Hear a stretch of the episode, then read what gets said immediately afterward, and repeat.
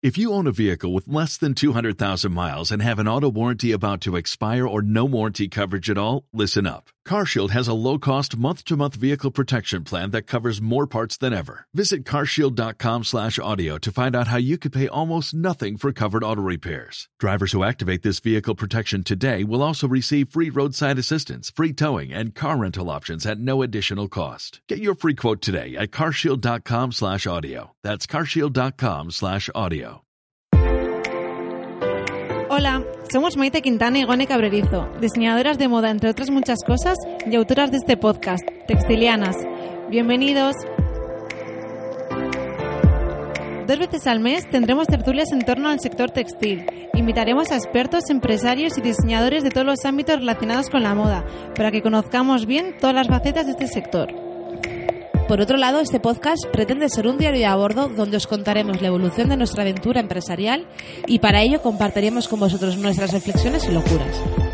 Maite y yo tenemos una larga lista de gente a la que queremos que conozcáis y con la que queremos mantener una charla distendida entre amigos, para poder aprender de ellos desde su propia experiencia. Podéis encontrarnos en iVoox y nuestra Instagram muitu barra baja estudio. Os animamos a que os suscribáis a este podcast, que compartáis y nos mandéis vuestras sugerencias. Antes de empezar con el nuevo episodio del podcast, queríamos pediros disculpas por el ruido de fondo que vais a apreciar a lo largo de la entrevista. Es cierto que hemos intentado eliminarlo, pero entre que somos nuevas en el mundo del podcasting y sus técnicas, no estamos del todo satisfechas con el resultado pero bueno, hemos, teníamos la oportunidad de volver a repetir la entrevista, pero es cierto que la, la, frescura de la primera vez se iba a perder. Así que, haciendo todas las autocríticas del mundo, hemos optado para por darle al power y tirar para adelante. Y, por supuesto, iremos mejorando. Hola chicas, buenos días. Estamos otra vez con nuestro podcast Textilianas y hoy estamos con nuestras madrinas que son Charo Álvarez y Rocío Sánchez. Hola chicas, ¿qué tal? Hola, ¿qué tal chicas? Oye, un honor eso de que nos llaméis madrinas. Bueno, con el talentazo que tenéis. Muchas gracias. Nada, vosotras. Yo me encuentro en el capítulo de las hadas ya. no, nosotras, eh, o sea, vosotras dos sois para nosotras como las típicas mujeres a las que nos gustaría ver por un agujerito así chiquitín, de cómo, para ver cómo os manejáis por, con proveedores, empresarios con gente, o gente muy importante y así. So, siempre lo, lo pensamos. Un pequeñito, sí, para verlas. Para aprender de vosotras. Es como a ver cómo se venean, ¿verdad? Oye, pues no se diga más, os venís un día y nos veis. Ah, sabemos lo que la oficina, así que no el Sí, sí. Con los proveedores siempre es una de cal, una de arena, bueno, sí. y relación muy cercana, eso siempre. Bueno, bueno, explica un poquito quiénes son, qué es... Qué... No, al revés, iba a decir que ellas se presentasen. ¿Quiénes sois vosotras? ¿Cómo os presentaríais? Venga, Charo. Bueno, pues yo me presentaría como una persona con capacidad de soñar, eh, que es lo que creo que pone en ese edificio grande según se baja el puente Escalduna, que a mí me resulta muy inspirador. Sí, es muy bonito. Lo veo muchas veces porque por ahí se pasa con frecuencia. Eh, con capacidad de soñar y también con capacidad de pensar que si otros lo han hecho, nosotros, ¿por qué no? Entonces, eh, mi llegada a este mundo fue una reinvención muy curiosa eh, después de muchos años de trabajo en otros sectores, eh, en los que sigo trabajando. pero vamos, no tengo nada que ver con el mundo de la moda, realmente procedo del mundo de la nutrición.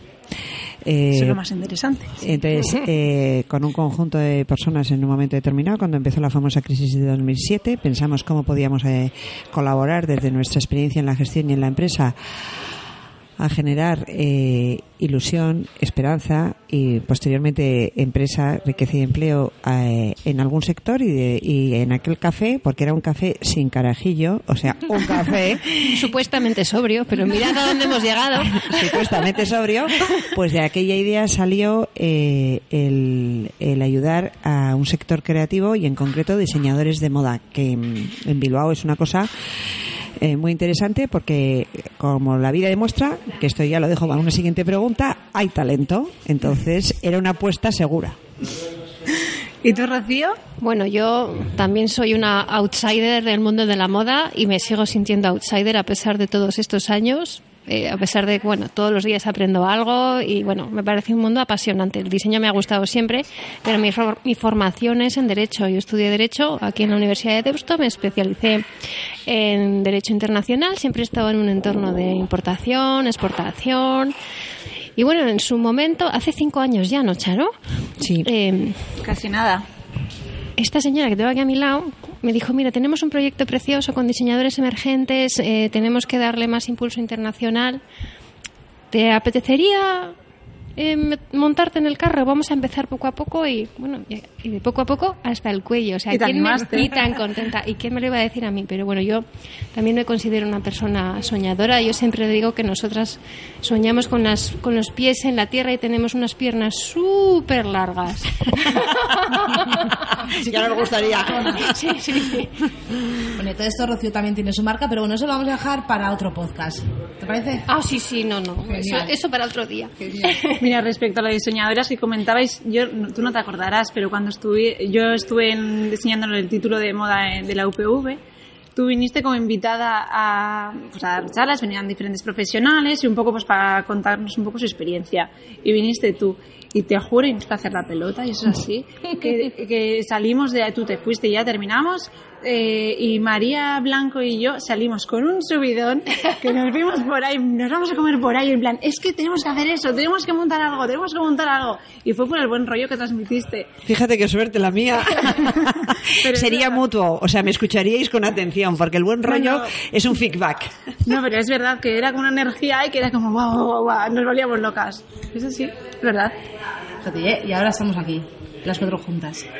Y soñando juntas. Y soñando no solo juntas. soñando, ya con realidades. Ya tenemos ¿eh? muchas realidades, ¿eh? Realidades muy interesantes. Pero que es verdad que hay que soñar arriba para llegar arriba. Si Eso sueñas es. abajo no llegas arriba. Yo nunca. siempre digo que cuanto más alto sueñes, más alto llegas. Luego Sí. llegas a donde llegas. A donde pero- llegas, pero sí, pero con las pero hay metas que- altas. Eso es, sí. Bueno, Charo y Rocío llevan Bilbao International Art and Fashion.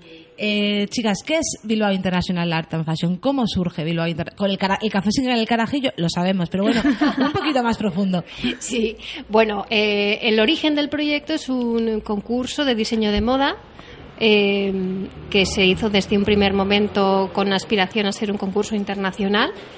Eh, estas señoras decidieron que el sector al que había que apoyar era el de la moda emergente, redactaron unas bases muy bien redactadas, hicieron una buena eh, exploración de cuáles eran las escuelas de diseño más importantes, hicieron una base de datos, mandaron una cartelada a ver qué pasaba. Hete aquí que se inscribieron más de 200 chicos al concurso internacional en Bilbao. Ya, ya, ya. Y entonces fue como, bueno, señoras, tenemos un concurso que organizar. Y, y así empezó. Luego también eh, es muy importante el papel que jugó en su momento Iñaki Azcuna, el alcalde de Bilbao. Apoyó el proyecto desde el primer momento y eso sí, puso una Y condición. Igone Cuéntala, Ben- cuenta. ah. Sí, sí, sí, sí. La condición fue esto es interesante, esto hay que apoyarlo, pero la palabra Bilbao tiene que aparecer en el nombre sí o sí. O sea, genio y figura y un visionario, en mi opinión. Y Igone, Igone eh, otro tanto, eh, es- o sea, mm, nos acordamos muchísimo de la gente que cuando esto era una ilusión, Ya. nos apoyó, eh, creyó en el proyecto ciegas. a ciegas, totalmente a ciegas. Bueno, yo recuerdo cuando hacemos nuestros viajes, esto ya se viene un poco por las ramas, pero para que os hagáis una idea. Cuando nosotras viajamos por todo el mundo promocionando el concurso, yo no tengo para olvidar una vez que estuvimos en Tokio, en una escuela allí, y el director de la escuela nos preguntaba, ¿por qué Bilbao? ¿Por qué Bilbao y la moda? Y mira- y nos miraba como, Locas. Sí, sí, y nosotros entonces le, le explicamos todo el tema del Museo Guggenheim, la transformación de Bilbao, que el efecto Guggenheim no sé qué podía quedar en el museo, que se tenía que trasladar también a la sociedad civil, desarrollar industrias creativas, que era un sector eh, prioritario de, de desarrollo en nuestra región. Pero francamente estamos muy acostumbradas a que nos miren como las vacas al tren. ¿eh? Claro. Pero bueno, vamos de realidad en realidad, gracias a Dios. Sí, vais pisando firme también. o Sí, sea, sí. eh, lo que normalmente, salvo que vengan muy mal dadas, lo que, lo que decimos, lo que vamos a hacer, lo acabamos cumpliendo. A machetazos, ¿eh? Sí, sí, Pero sí, vamos. sí. Bueno, yo es que creo que todo lo que se trabaja eh, y se trabaja con profundidad, quiero decir, paso a paso, eh, partiendo de la realidad, suele llegar a puerto. Unas veces es un buenísimo puerto, otras veces es un puerto intermedio, pero siempre es un puerto. Y de ese puerto pasas a otro puerto. Ya. Entonces, como bien me acaba de explicar hace un rato el padre de Igone, es un problema de llegar a por la seta, que aunque a lo mejor piensas que es mala, la seta está, puede ser mala y está rodeada de muchas setas buenas. Hay que llegar a cada seta para saber a qué otras setas te abre. Pues eso pasa exactamente igual. Qué en- en Qué la- bonito tu la padre, vida. ¿no? Nos viene en la sangre. aquí. Oye, pues a ver si nos hacéis algún revueltito de perrechicos o algo, ¿eh? que es muy de la tierra. ¿eh? Anguila de monte cogimos hace poco. ¿Ves? Mucha, bastante. Y nosotras sin probarlo, muy mal, ¿eh? Otro día, otro día. Las almendras de Eso Málaga, es, poco a poco. Ah, eso, eso. Esto como el proyecto Vía, poco a poco, y Poco a paso firme. poco. Muy bien. Eh, a- sí, dale, dale, pone. No, y este año también es, si ha- hacéis un montón de cosas y entre otras cosas tenéis el concurso, Sí. ¿no? Para jóvenes diseñadores a nivel internacional. Así que nada, cuéntanos por si alguien se quiere animar si no se ha apuntado ya. Acaba de abrirse la convocatoria el día 1 de octubre, se cerrará el 16 de diciembre Mm. eh, y de aquí al 16 de diciembre lo único que hay que hacer es apuntarse. A partir de, eh, de en cuanto empiece el 20 hay que trabajar serio. Tiene que estar aquí una propuesta de colección y una pieza de la colección confeccionada, como mm, de tres piezas la colección, pero qué fecha, una- perdona, Charo? para el mes de, de Para ma- el 17 de de febrero, Vale, el 17 de aproximadamente. Mm. y luego eh, de- ahí se seleccionan, habrá una sesión del jurado, se seleccionan 30 finalistas y los 30 finalistas tienen que poner en Bilbao eh, para que esté para que esté aquí en mayo eh, Las otras dos las piezas otras dos que piezas completas, o sea, completar el las colecciones. obligatorio son tres prendas de vestir o tres accesorios, porque hay tres, es importante saber, hay tres categorías. Hay mejor prenda de vestir, mejor eh, accesorio y mejor diseñador local vasco, porque otro de los objetivos del concurso es medir si hay talento local en moda, que lo hay. El jurado cuando, de- cuando elige a los finalistas no sabe qué diseñadores son vascos, saben que Ah, son vale, de, van- son de la... Claro, no- los países saben de qué país vienen, pero no saben si son vascos o no. Entonces, bueno, eso es una forma de, de medir el talento y a cata ciega siempre hay finalistas vascos en, en el concurso. Ah, fíjate, yo siempre he creído que era como por bloques que ya No, iban no, como no, ya no, se tenemos- selecciona- eh, había que saber si realmente había Claro. talento o no. Sí, o sea, no dar por dar. Eso es, Eso no, es, no, que se no, ha no, ganado. no. Que se ha ganado. Que sois muy buenos, queridos, sois Sí. muy buenos. os- Que se ha ganado. Es evidente que aquí hay talento porque cuando se mide con Parson, FIT, eh, Con Martin, Saint Martins, San Beres, con- siempre salís alguno en ese Siempre, pool, siempre, pues siempre. habrá No, no. talento, digo yo. Dos o tres siempre salen, siempre salen. Eso, no, eso es motivo de orgullo y eh, fue uno de los motivos por los que empezamos a dar formación a los diseñadores, a los diseñadores que íbamos descubriendo. Porque aquí no hay ninguna escuela de diseño de moda mm, como Parsons, Centros Martins, los centros formativos que hay están muy bien, pero todavía se os puede pulir más a nivel de formación. Entonces, viendo ya que teníamos un pool de gente interesante, eh, a raíz del primer foro que hicimos, un ciclo de conferencias que trajimos a profesores de diferentes universidades y tal, eh, se firmó el acuerdo con Central Martins, que fue cuando empezamos a llevar diseñadores locales a formarse allí. Entonces, bueno, de ahí ya pasamos de concurso a conferencias, a formación, ya cuando estaban formados ya prácticas en empresas y ya cuando ya están requete formados, pues ya vimos que era el momento de empezar a lanzar marcas propias, porque el objetivo de este proyecto, que os lo puede contar Charo mejor que yo, es que aquí anide un pool de diseñadores emergentes, no solo locales, sino internacionales, atraer talento, descubrir talento local, eh, atraer talento internacional y al final el concurso no es un fin en sí mismo, se ha convertido en una, her- en una herramienta de descubrimiento brutal. Hmm. Sí, sí, no solo para lo gente locales, sí, no solo para gente locales, para gente de todo el mundo. Sí, que, que tengan también Bilbao como referencia de diseño y de, y de moda. Claro, y de producción de Y de moda. producción de moda. Con esos tags que son tan nuestros y que a veces salen tanto en nuestras conversaciones, en la- cuando nosotros soñamos juntas proyectando y trabajando, pues eh, innovación, tecnología, eh, diseño de moda, Empresa. empresa y por lo tanto y también eh, atraer el mundo internacional aquí o sea que aquí eh, lo interesante sería un aprendizaje local e internacional toda la vez porque eso es lo que enriquece Sí, que al final también nosotros, nosotros, o sea, no nosotros como individuos, nosotros como país, como ciudad, seamos también el mercado de, esas, de esos jóvenes Claro. emergentes. claro.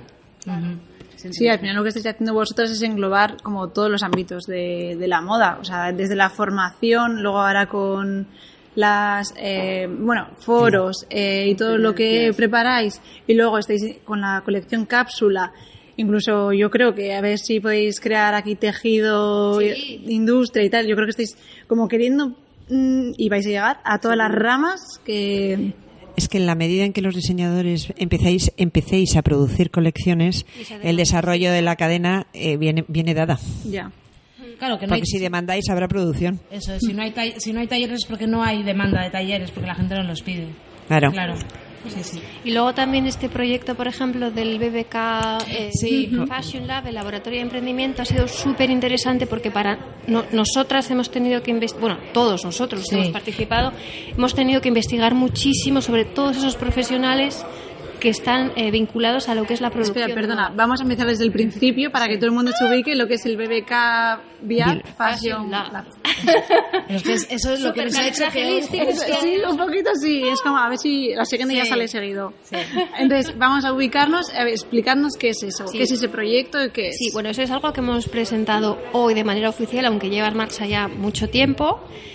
Eh, es, para nosotras ha sido un hito muy importante eh, porque significa realmente llevar al mercado eh, marcas locales de moda y sobre todo conseguir que diseñadores locales, diseñadores que no empresarios, que son cosas muy distintas, se pongan a aprender haciendo eh, sobre lo que es lanzar una marca, lo que es el contacto con el proveedor, cumplir los plazos con la producción, eh, buscar puntos de venta, solucionar problemas que van surgiendo. Pues eh, el ancho de la tela no coincide con el del patrón. eh, este, este tejido se ha acabado, tenemos que buscar un alternativo. Este me encanta, pero es carísimo. Pues este es parecido y cuesta la mitad.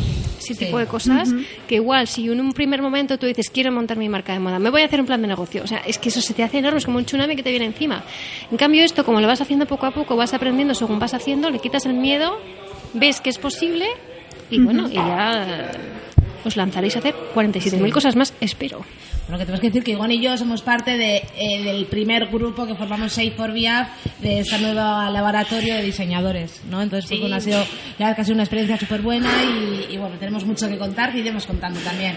Porque la guerra con los proveedores, la guerra con los talleres, la guerra entre nosotros, porque ha sido toda una guerra. Es una guerra que la hemos ganado todos, ¿no? Pero bueno, eh, ha estado ahí. Sí, sí, está Sí, claro. pero, pero la vida real, cuando tú trabajas en una empresa, me da igual que sea esto, o que sea de automoción, o que sea de mm, farmacéutica, productos de fundición, porque nosotros venimos de otros eh, entornos, digamos, la vida real es eso. Me da igual que estemos hablando de, siempre le digo a Charo, me da igual hablar de tela, de piquetes, o de tornillos, o de pintura. O sea, Tú vas a tener que trabajar con unos proveedores, seguir unos procesos, marcar unos tiempos y cumplir en, en plazo con tu cliente. Ujú, Es así. El sector es- y encima con la dificultad añadida de que el sector de la moda, yo creo que la gente no es consciente de la cadena tan larga que es desde la producción de un algodón hasta que lo pones en tienda.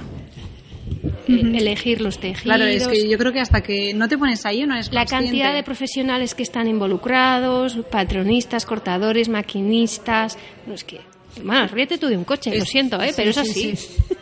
Es que yo creo que ni te lo planteas. O sea, que ni- hasta que no te Hasta ves en que esa no lo- tesitura ni te lo planteas. No, lo- no eres consciente. Sobre todo interviene no, mucha gente. El problema es que es mucha gente interviniendo a la vez y, y encadenada, o sea, uno detrás de otro. Entonces, eso requiere una tensión de, de dirección eh, muy interesante. No solo es un problema de dinero, que también el dinero mm, no da la felicidad, pero ayuda bastante, eh, sino de, de, iba a decir, de profesionalidad para poder montar la producción toda seguida y conseguir el objetivo final con éxito. Por eso yo estoy tan contenta de cómo lo habéis hecho en esta colección, porque creo que ha salido muy bien, eh, fundamentalmente por algo que es una actitud, que es ir a por ello con- y sí o sí tiene que salir. Sí. Esa yo creo que ha sido la clave de sí o sí tiene que Sí, salir. sí, sí, la esto determinación. sale. La determinación. Porque si no, bueno, al final, eso, que es que tiene que salir. Y es como, seremos seis, seremos no sé cuántos, pero al final es que hay que tirar para adelante, pues como una empresa. Siempre se tienen Sí. compañeros que parece que lo dan más, lo dan menos, pero Mm. la cuestión es Sí, sí. tirar. Sí, que lo del producto final salga y vaya Sí, adelante. sí. Bienvenidos a la vida real, queridas. O sea, en este sector y en cualquier otro. Sí, Esto Sí, es así. Pero que Sí. también es verdad, porque al final sí, el diseño y eso es clave, pero es importante que la gente sepa de gestión, porque es que si uno quiere montar su propio negocio es que no le va a quedar otra. O sea, la vida le va a ir ubicando porque y yo creo va a ir que, guiando. sí y además yo creo que es muy importante eh, especialmente en el sector moda en este país el profesionalizar la profesión porque hay muchas veces que estás viendo a gente que está trabajando en un tallercito yo me lo guiso yo me lo como no eso mm, esto hay que hacerlo muy serio eh, a nivel industrial si es posible y con todas las garantías a mí me parece que profesionalizar el sector es clave. También para cambiar un poco la percepción Sí, ¿no? eh. de lo que es un diseñador, Sí. que muchas veces se- la gente se pierde en el glamour de la pasarela, de la alfombra roja, del selfie, del Instagram. Sí, no, esto es no muy es. serio y tiene muchísimo trabajo detrás. Y puede dar mucho dinero. Sí, Sí, sí. Puede dar mucho dinero. Claro, es que eso- esas son cosas que yo creo que las escuelas no nos enseñan, que eso al final lo aprendes a base de, de hacer, ¿no? De lanzarnos. Nosotros de esto no sabíamos cuando, cuando empezamos con ello. Entonces para nosotros también ha sido un, un aprendizaje, una experimentación, un pues vamos a ver. claro. Cosas que nosotros no, no caíamos, porque claro, mm, la, figura del diseñador o del modelista, ¿no? Pues es crear, nosotros hemos creado pues piezas una a una, piezas más, más especiales, pero claro, cuando ya te vienes que eso tiene que ser una producción industrial y tiene que estar hecho en serie para cumplir unos precios y, y- y unos estándares de calidad también, ¿no? Y que tu proveedor cuando lo vaya a cortar y lo vaya a coser entienda lo que le estás mandando, Claro. que esté hecho según unos estándares X que puedan acoplarse a su... No, es que... Claro, que tengan los botones exactos, con la medida exacta, eh, apuntado el tamaño del ojal, la cantidad de goma de ligueta, o sea, es que son muchísimas cosas que no pensabas, que, te- que sabías, pero no sabías hasta qué punto tenía que estar exacto. ¿no? Yo creo que eso Sí, sí. sí, nos va a servir en lo nuestro, en si estamos con otros, en otros, o sea, nos Es servir. el- un idioma, Sí. el idioma que se habla en este sector, ese sí lo tienes que, que ir desarrollando, aprendiendo y para que haya una buena comunicación. Pero insisto, ¿eh? en cualquier sector productivo, este Ya. proceso que hemos vivido hay que hacerlo igual. Ya. Hay que ser igual de exacto, igual de profesional y vamos, no hay diferencia. Cambias la materia prima y, y poco más. Y ya está, sí. Que puedes eh, hablar de tela como puedes hablar de De tornillos, lo que tú tornillos, has dicho. Sí, de verdad, ¿eh? Sí, que sí, que sí. Sí, sí, totalmente. Pero estoy muy a favor de profesionalizar El sector, y cambiar la percepción. Que ahora que lo has dicho, esto no voy a abrir debate, voy a decir mi opinión, que no sé si tiene algo que ver, que siempre han sido mujeres las que han llevado este sector y al final siempre estaba ahí de fondo mm, otro discurso, pero no sé. Bueno, yo creo que habría que diferenciar, ¿no? Porque eh, empresas de moda como tal, aquí sí que hay. Eh, tenemos eh, Mercedes de Miguel, hemos tenido J más G, está Skunk Funk. Y otra cosa es luego la, la industria auxiliar. La- lo que hay detrás. Eh, luego también aquí ha habido mucha tradición de coser en casa. Eso. Muchísima. Pero bueno, eh, son cosas diferentes. Ujú, Sí, sí, sí. Compatibles, pero distintas. Eso es, no es lo mismo, por ejemplo, en un sitio donde se hagan cosas a medida o se hagan más cosas una a una, que eso sí que hay mucha gente que cose en su casa, porque también para las personas que lo hacían les era cómodo estar en su casa, pero claro, eso le quita lo que estamos hablando, industrialización y profesion- profesionalización. Profesionalización. Bueno, yo creo que son, son cosas, eh, iba a decir, eh, distintas, ¿no? Quiero decir que para unas producciones mm, grandes o medianamente, o medias o, o cortas, hace falta la parte industrial. Sí. Ah, y luego, efectivamente, hay quien cose en su taller o en su casa, pero son, pero es más a medida o es más otro otra concepción. Es totalmente Sí, diferente. Yo estoy segura que igual una persona que está acostumbrada a coser a medida no podría ponerse a coser en serie, porque no es lo que he estado haciendo. O sea, porque al final la forma de Hombre, trabajar puedes es diferente. aprenderlo, Sí, pero- pero, ya, es diferente. Es otra cosa, Es otra, cosa. es otra forma de trabajar. Mm, Sí, sí. Mm. Pero bueno, yo creo que... Lo único que voy a pedir es perdón porque el audio igual va a ser un poco regulero porque tenemos un ruido de fondo constante que no sé si... si- Una vez más, Igone, la vida real. Aquí estamos. Acabamos de, acabamos de presentar el BBK vía Fashion Lab. Tenemos aquí a los que están desmontando el tinglao. Eh, la vida sigue y nosotros Y hacemos... Charo a echarles la a echarles la La- Ah, la jefa, la jefa. y echa- de que- A ver qué es esto. No hay nada como pedir sencillamente silencio para que se callen. Bueno, y vos, mm, vamos a ir al tema de que, a mí- que nosotros eh, fuimos participantes de ello, de lo- los programas formativos de San Martins. Nosotros podemos contar nuestra experiencia, pero bueno, vosotros, ¿qué, qué, qué feedback habéis recibido tanto de los personas que han ido como alumnos, como de la gente, los profesionales que están ahí enseñando, como la gente aquí? O sea, aquí en la tierra en Bilbao, mm, ¿qué feedback recibís? Bueno, claro. sigo yo, sigo yo, sigo yo. Eh, bueno, eh, en principio para nosotros era un programa súper interesante porque era una forma de enseñar completamente distinta a como se enseña aquí. Al menos eso es lo que todos los participantes de los programas de becas de St. Martins nos han transmitido. Eh, Asimismo, para los propios profesores de Central St. Martins ha sido una experiencia estupenda, porque, bueno, ya sabéis que es la mejor escuela del mundo, hay un montón de niños que van allá a estudiar porque sus padres se lo pueden pagar, se lo pueden permitir, y siempre nos cuentan que están un poco hartos de tener alumnos que están como en plan muy, muy dejados, muy pasivos en las clases, pero que los chicos que vienen de VIAF, que vienen con una beca, que saben que no es fácil acceder y que es una oportunidad en la vida, o cuatro semanas en tu vida si consigues completar todo el ciclo. O sea, no han visto niños más motivados en su vida. Y para ellos es súper, súper reconfortante ver que efectivamente se pueden volcar en los alumnos, que los alumnos responden. Yo siempre recuerdo el primer, el primer día de clase en St. Martins, cuando hay jornadas nuevas, la tutora siempre dice que es una semana o, o 15 días en función del programa. Si yo hoy, ahora, os enseño lo que me vais a entregar el último día, no os lo, vais, no os lo creeríais, me diríais que no es posible. O sea, lo que hacen en San Martín con vosotros allí es que os sacan petróleo. Y luego aparte os salís motivados, os cambian la cabeza, la forma de pensar. Ayer hablábamos con, con Lorena que decía, mira, me he presentado a tal programa y tal y cual y cual. Si no llegara a San, a San, Martín, a San Martins, no me lo hubiera creído. No lo hubiera hecho, ni lo hubiera intentado. Sí, es verdad. No, San Martín es una buenísima experiencia. Y más cuando está, eh, iba a decir, tan segmentada y tan preparada porque son cursos especiales para vosotros. Entonces, claro, eh, van muy a la, eh, eh, esto sí que es eh, a la medida. Es, es una formación a la medida que intenta en muy poco tiempo y con mucho esfuerzo por vuestra parte y por parte de los profesores daros eh, abrir la cabeza hasta el máximo posible. Entonces, eso es, o sea, no solo San Martín, es San Martín es personalizado para vuestro nivel.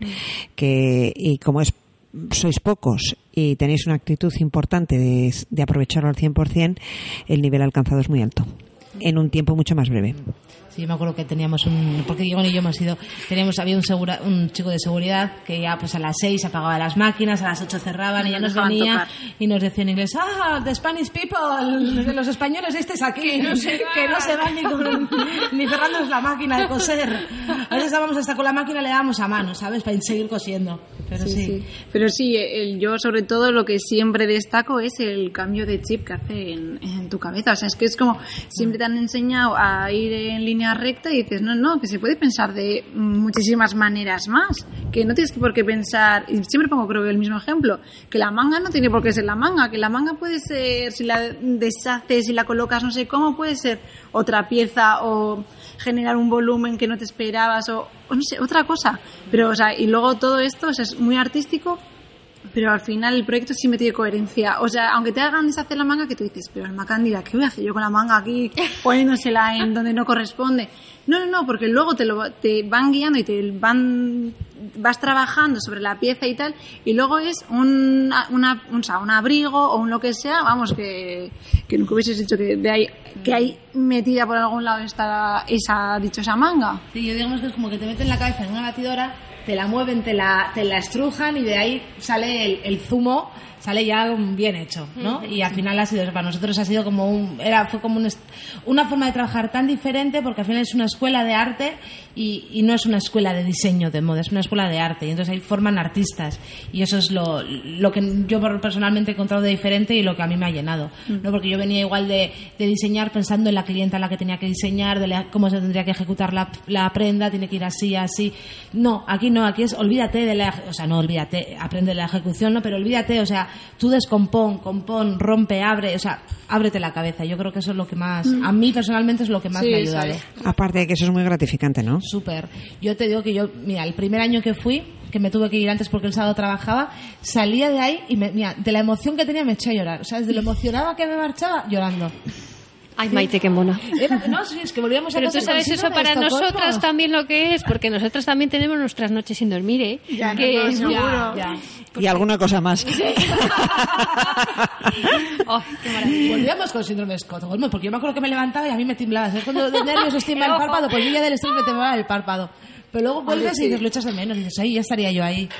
Noche y y, vuelves su- con, con el subidón de, guau, no me creía capaz y mira lo que he hecho y cómo ha quedado. Yo, de hecho, este, este año en agosto soñé un día que nos llamabais y nos decíais que volvíamos. O sea, ese fue ¡Qué mi emoción! sueño. Sí, sí. Pues a lo mejor es A un sueño mejor profético. Lo lanzo. Ahí queda. Ahí queda. Por si acaso, qué graciosas. Y luego, Rocío, tú también te has ido formando mucho en sostenibilidad y así, ¿no? Estuviste, si no me equivoco, sí, en sí, Turquía, sí, ¿era? ¿Dónde sí? Eh, sí, eh, hice un máster que, por cierto, Ah, muy vale, recomendable, muy interesante, eh, que organiza ISEM, que es la Escuela de Negocios de Moda de la Universidad de Navarra, que se llamaba The Right Product, el producto correcto, y estaba muy enfocado en seguridad de producto, normativa, que ese es otro campo, bueno, estaba enfocado a, a comp- a departamentos de compra y departamentos de calidad. Y hay diferentes módulo- módulos, sacarán también el módulo de, de para enfocado a diseñadores, pero yo ahí descubrí un campo inmenso, una cantidad de información eh, y además que ahora va a ser, mm, me sale la palabra en inglés, o sea, mandatory, o sea, obligatorio, ya, o sea, la sostenibilidad ya es una, ya no es una opción, ya no es una tendencia, ya es algo que tienes que cumplir sí o Es sí, una obligación. una obligación. Que nos tenemos que marcar todos, Y es algo ¿eh? en lo que mm, todos los diseñadores deberían formarse. Eh, y va a ser, bueno, de hecho uno de los cursos de San Martín se estuvo muy enfocado Sí. a sostenibilidad. Sí, sí. Eh, y tenemos que seguir en, en esa línea. Nosotros eh, ahora mismo el tema de la sostenibilidad, la, ya sabéis que la sostenibilidad tiene tres patas fundamentales, que es la sostenibilidad, lo que entendemos por cuidado del medio ambiente, la sostenibilidad social, que es educación de calidad, trabajos de calidad, producción local, etcétera, y luego la sostenibilidad económica, evidentemente, porque todo esto que tú estás haciendo mm, tiene que ser eh, sostenible y viable económicamente. En nuestro proyecto empezó como un proyecto de sostenibilidad social, de hecho, eh, todos nuestros objetivos están alineados con los objetivos de desarrollo sostenible que ya pues este, pertenecemos a una plataforma de Naciones Unidas que se compromete a desarrollarlos dentro de sus actividades diarias, que nosotras nos dimos cuenta al hacer el análisis que ya lo estábamos haciendo, simplemente teníamos que homologar, ¿no? Esta actividad eh, es el ODS 4, esta actividad es el ODS 12. Bueno, eh, nosotros empezamos por ese camino de la sostenibilidad social, pero creemos que la sostenibilidad medioambiental, la seguridad de producto, etcétera, es fundamental para salir al mercado, porque mm, si no cumples la normativa te, te echan un producto para atrás sin ningún problema. Ya. Y son cosas en las que ni se te ocurre No, no pensar. piensas, no. Que este tinte que es negro puede contener no sé qué sustancia química. Claro que es no. que si lo pensáis, la pre- las, las ropas son, eh, son prendas que están en contacto directo con la piel. Sí.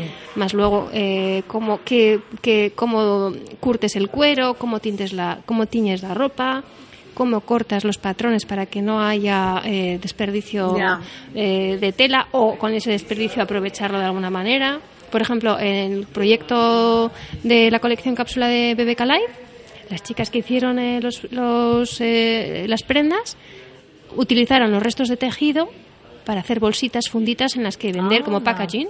Pues ese tipo de cosas hay que tenerlas en cuenta. Sí, sí. Nos habéis venido perfectas nombrando lo del BBK Live porque os íbamos No a preguntar digas. sobre ello. Así que. Profético también. Claro, aquí estamos todas conectadas. Y entonces, ¿cómo, ¿cómo surgió la idea de colaborar con BBK Live y de hacer una colección que además fue la.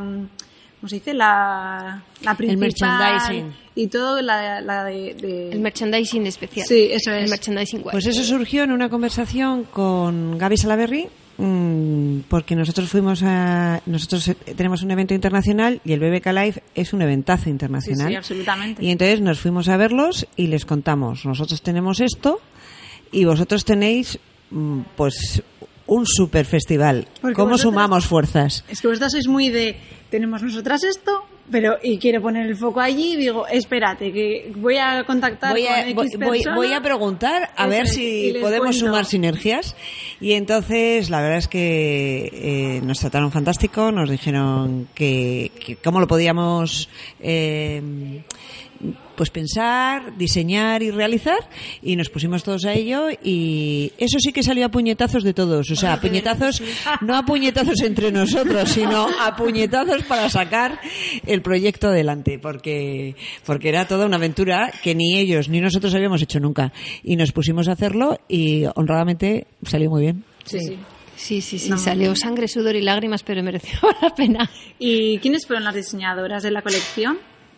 Pues bueno, esto es una, una ¿O cómo- convocatoria. Eso, ¿cómo surgió la selección? Es una convocatoria que se lanzó a, a un grupo de diseñadores de BIAF de todo el mundo que ya, digamos, estaban en, un esta- en el estadio siguiente al que pueden estar los, los chicos que están formándose en St. Martins o que están empezando a hacer sus prácticas. Porque como esto iba a ser eh, una colección que se iba a producir, eh, los diseñadores tenían que mandar, aparte de la inspiración, la conexión con el festival, etcétera, tenían que envi- envi- enviarnos eh, fichas técnicas, opciones de tejido, o sea, una cosa ya lista para producir. Y evidentemente los prototipos tenían que ser producibles o reproducibles de manera industrial. Entonces, bueno, nos dirigimos a diseñadores que conocíamos en Nueva York, Londres, en Tokio, aquí en Bilbao, y Inti y Erika, que eran unas chicas de SDEMGA, que es la, la una facultad que hay en Galicia, que de- por supuesto depende de un grado de Bellas Artes y se nota. Y hicimos un pequeño jurado internacional, muy pequeño, porque era un proyecto nuevo y tenía que ser todo muy mm, medible y muy eh, controlable. Y tuvimos eh, pues eh, a Miriam Ocariz en el jurado, tuvimos a Serena Castriñano de Vogue Italia, luego hubo eh, gente de... Ah, bueno, los nuestros, ya sabéis. Somos de Bilbao y nosotros a lo grande. sí, a lo no, grande. no, no, pero en serio que cuando estás con gente grande, eh, responden de manera grande. O sea, Ya. no os podéis imaginar. Son fantásticos. Ya. Qué Son guay. fantásticos. Y luego también eh, tuvimos pues, un miembro de, de Beca Life y un miembro de BIAF también para elegir cuál era la colección que más eh, se acoplaba al concepto de esta historia. Es que mm, nos parecía que tenía mucho sentido porque la música y la moda siempre han estado muy conectados.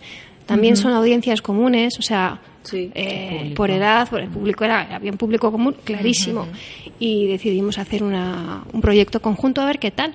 Pasamos de un concierto a una colección, así en un momento. Así mismo, ¿verdad? de Bilbao. de Bilbao. Pero del mismo centro. ¿Y dónde se ha vendido esta colección? Porque yo sé que en Sí. el festival estaba, estaba disponible, venta. estaba a la venta. Sí, sí, sí. Pues eh, por primera vez creo, igual me equivoco, Charo, pero en la página web de BBK Live había un, un eh, apartado que ponía moda. y ahí Por se- primera vez. Sí, sí, y ahí se vendía la colección cápsula, porque esto era un... mar- eh, El BBK Live tenía su merchandising, el que tiene todos los años, pero aparte se hizo esta colección cápsula. En la página web se vendía, en el propio festival se vendía, en dos tiendas de Bilbao a pie de calle muy interesantes, y luego también en la tienda del Guggenheim que, bueno, en el- la tienda del Guggenheim pedía sin parar. O sea, cuando tú lanzas un proyecto así, un proyecto tan arriesgado, porque la verdad que los prototipos eran muy locos, Sí, sí. pero esa era un poco la idea, ¿no? Esto es un festival, es diversión. Esto, bueno, a mí me encanta, pero a saber si lo vamos a vender. Claro. Bueno, pues vender sin parar en, en la tienda del Guggenheim Bilbao es un bonito espaldarazo. Joder. Sí, sí, no, de decir, bueno, pues esto parece que, Sí, que no estaba tan mal, no era que tan loco. funciona. Sí. ¿Y vais a repetir este año o todavía estáis Está, está en. Te- eh, iba a decir, está en proyecto todavía, vamos a ver, porque como es año de concurso es Ah, más difícil, pero sí vamos a hacer un proyecto quizá menos ambicioso, pero no por eso menos bueno, sino a lo mejor una colección más corta, más pequeña, en una palabra, y la ambición va en la cantidad, para que la producción la sea más la- sencilla. eso. Entonces, si la producción es viable y el proyecto se redondea bien, eh, tanto el BBK Live como BIAF tenemos mucho interés en que esto cuadre y salga adelante, porque nos parece que la, el altavoz internacional que desde un festival de música das a diseñadores es muy interesante. Y luego ellos entran en contacto con otro público aficionado. O sea, siempre la intersección de, de disciplinas y de artes y de, y de aficiones y de lo que quieras siempre enriquece. Entonces, la intersección moda y música, eh, cogido sin, sin perder cada uno su idiosincrasia propia, que esto está muy claro. O sea, nosotros no somos como otros festivales que hay por ahí, que es que la parte de moda puede eclipsar la de música. No. No. El BBK Live es música y BIAF es moda. Y lo que potencia es la suma, lanzando gente joven, emergente, que es lo que a las dos eh, organizaciones nos interesa. Ellos también tienen una- un sistema de lanzamiento de músicos noveles eh, y nosotros de diseñadores emergentes. Bueno, pues el poder sumar la potencia de las marcas que aún la que tenemos para poder, mm, iba a decir, empujar eh, sectores jóvenes y emergentes, eso es lo que realmente nos ha unido, nos ha ilusionado y por lo que hemos puesto lo mejor de nosotros mismos todos en este proyecto. Yo lo único decirle a Alfonso de Santiago o a quien corresponda que para este año, si no voy yo de voluntario lo que haga falta, de, a la hora de ponerlo a la venta al público dentro del festival, yo que soy que voy todos los años, eh, sí que tendría que ser más friendly, Visible. más amigable. Eso sí. Sí. Entonces, bueno, ahí queda. Yo no, me hago no, responsable de mis palabras. y ya no, pero bueno, supongo que también se aprende. que Pero se lo hago como consumidora. Sí, sí, sí. Yo sí, creo que sí, de sí. todos se saca Sí, experiencia. total, y sí, siempre hay área de mejora, que es una ventaja que tiene la vida. Hombre, es que si no tienes un área de mejora, no mejoras. No, o sea, si lo haces perfecto siempre, no, es imposible. Uy, te lo crees y es horrible, no, no, no puede progresas. No, no, no, no. Exacto. Bueno, y por, yo creo que por concluir, Igone, me gustaría así, o sea, sabemos que hay talento en, en Euskal Herria, en Sí, Vizcaya hay talento. ¿Y qué consejos daríais a estas personas pues, que como nosotras quieren emprender o a estos jóvenes diseñadores que nos, estamos muchos días en nuestra casa y dices, ¿qué va a ser de mí? O sea, ¿qué consejos les daríais? O sea, ¿cómo les animaríais? O sea, Bueno, yo diría que primero hay que tener eh, un objetivo claro y luego una voluntad clara de sacarlo adelante. Y luego muchísima cintura o flexibilidad para realmente eh, eh, emprender es como montarte en una tabla de surf encima de una ola. Tienes que ir cogiendo la ola eh, a favor de a favor de, mm, de por dónde viene la ola. Quiero decir que tú, tu objetivo, tu convicción, tu proyecto firme, pero luego hay que irse acoplando a la realidad. O como dice Rocío muchas veces, hay que bajar a tierra. eso sí, si un día te viene estropeada la ola, pues por lo menos te- caerte de cabeza y vol- volver a salir a flote. Sí, y, pero yo, el que, el, el que cree en un proyecto, si el proyecto tiene mimbres, es decir, si es bueno, eh, luego es un problema de trabajo Sí. Y de oportunidades, pero para eso estamos aquí. Yo creo que este territorio nuestro, Bi- Bilbao, Vizcaya, eh, la suma de oportunidades es muy potente eh, para, para lanzar cosas que realmente merezcan la pena. Yo ahí no tengo, vamos, no soy un poder público ni nada parecido, pero, pero, creo, conoces de lo que estás hablando. pero creo que siempre, siempre han ayudado, siempre han sumado, siempre han apoyado iniciativas que salen adelante. Y, y luego hay organizaciones del ámbito privado como podemos ser nosotros o la BBK o, o- o empresas que a nosotros nos han apoyado en momentos determinados como Euskaltel o Iberdrola que su, su responsabilidad social lleva a apoyar proyectos que realmente merecen la pena y que están bien trabados. Entonces yo creo que eso, si la- el asunto tiene calidad y hay trabajo, bueno, pues hay que encontrar los apoyos, pero no, pero, pero son posibles, no son imposibles. Sí, bueno, en ese, en ese sentido yo creo que es muy, muy interesante eh, y yo creo que es algo muy peculiar de aquí eh, el tema de la colaboración público-privada. Eh, los- el sector público marca unas directrices y unos objetivos y el sector privado le- lo desarrolla y le da velocidad. Y esa combinación es perfecta. Sí. Porque te pone los medios, te pone el camino y tú empujas, empujas, empujas, empujas. Eso a nivel mm, visión global del tema. Luego, a- a- bajando a tierra una vez más, de diseñador a diseñador, súper importante, no desanimarse, saber que van a tener que trabajar lo que no está escrito, que van a tener que aprender muchísimo, estar abiertos a escuchar, rodearse de buenos profesionales, de los que siempre vas a aprender y, y para adelante y el camino se hace andando, pero siempre bien guiado y con las orejas así de grandes para escuchar. Sí, que el que piense que igual eso de emprender y crear tu empresa o tu marca es un camino fácil, pues yo creo que está muy equivocado. Es muy difícil. Yo con gente que habla, que he hablado, pues que ya tiene su empresa, dicen los principios fueron duros, no, durísimos, durísimos, durísimos, pero bueno, ahora tienen también su recompensa, yo creo que eso tiene que ser muy satisfactorio, o sea, ver al final. Hombre, claro. Sí. Pues como nuestra colección cápsula. Ya, sí, sí, sí, Anda que hemos estado trabajando en ello y luego ves que salen, que se han producido 200 prendas y... Y la va a comprar gente, ¿sabes? Que la va a comprar gente de aquí, gente sea, vamos de, a ver, pues de la gente. China y gente de, de Irán. sí, la bomba, sí, es la bomba. ¿No? Pues muy bien, chicas, pues yo creo que hemos terminado la... alguna cosa en el tintero, Igone. No. No. Podríamos, podríamos seguir porque Podríamos puedo hacer muchas Muchas gracias porque esto ha sido un rato fantástico con vosotros, ¿eh? Efectivamente, gracias. Diferente, ¿verdad? Diferente. Volvemos cuando queráis. Oye, y una satisfacción, ¿eh? De, de veros en la escuela. A estar aquí ya, con una colección en el mercado y, y entrevistándonos vosotros a nosotras. O sea, es que me está pareciendo una pena. Nos hacemos Mira, había un chico técnico visuales que estaba aquí recogiendo las cosas de la rueda de prensa. Y dice, hombre, ¿qué estáis con un, con un programa de radio, con un podcast y que le vais a todo? Y luego, pues, le damos a todo. Ah, sí, sí. ¿Eh? Emprender es eso. Ah, ah, Así, Así, muchísimas gracias, gracias por ser nuestras madrinas. Esperamos que volváis. Las madrinas van a mover la varita mágica ahora y os esperamos en la Galería 8360 el jueves 21 a, la- a partir de las 19.30 para que podáis mm, ver de cerca la colección y comprarla. La que han hecho. Todo que se nos agota.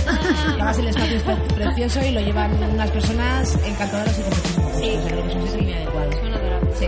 Pues muchísimas gracias, Chari Rocío, y como nos vamos a ver pronto, hasta Bye, bye. luego. Gracias.